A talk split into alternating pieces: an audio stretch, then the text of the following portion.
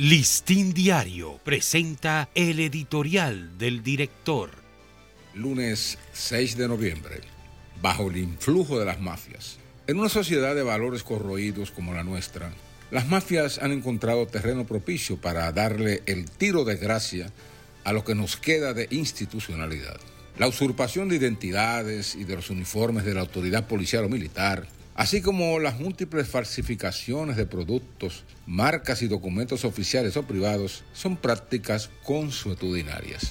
En estos días hubo un caso sonado, el de varios jóvenes descubiertos con documentos falsos para gestionar visas norteamericanas. También son frecuentes las denuncias de estafas financieras, de falsificación de boletas para eventos artísticos o deportivos, excursiones y hospedajes turísticos, de títulos de propiedad inmobiliaria y de diplomas de graduación.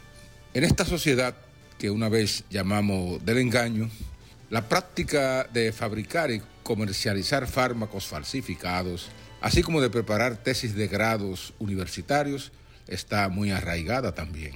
Las debilidades de la seguridad jurídica salen a relucir en el contexto de graves casos de suplantación de títulos accionarios que a su vez apuntan hacia la expropiación de activos empresariales.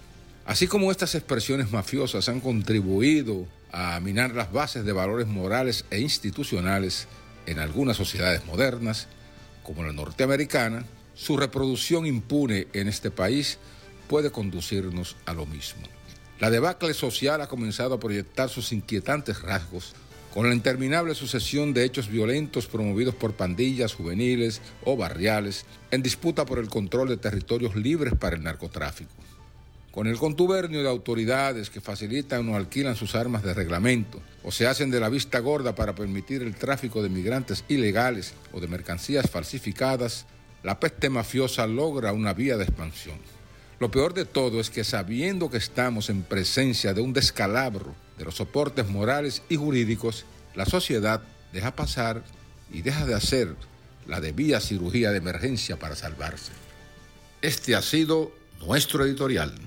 Listín Diario presentó el editorial del director.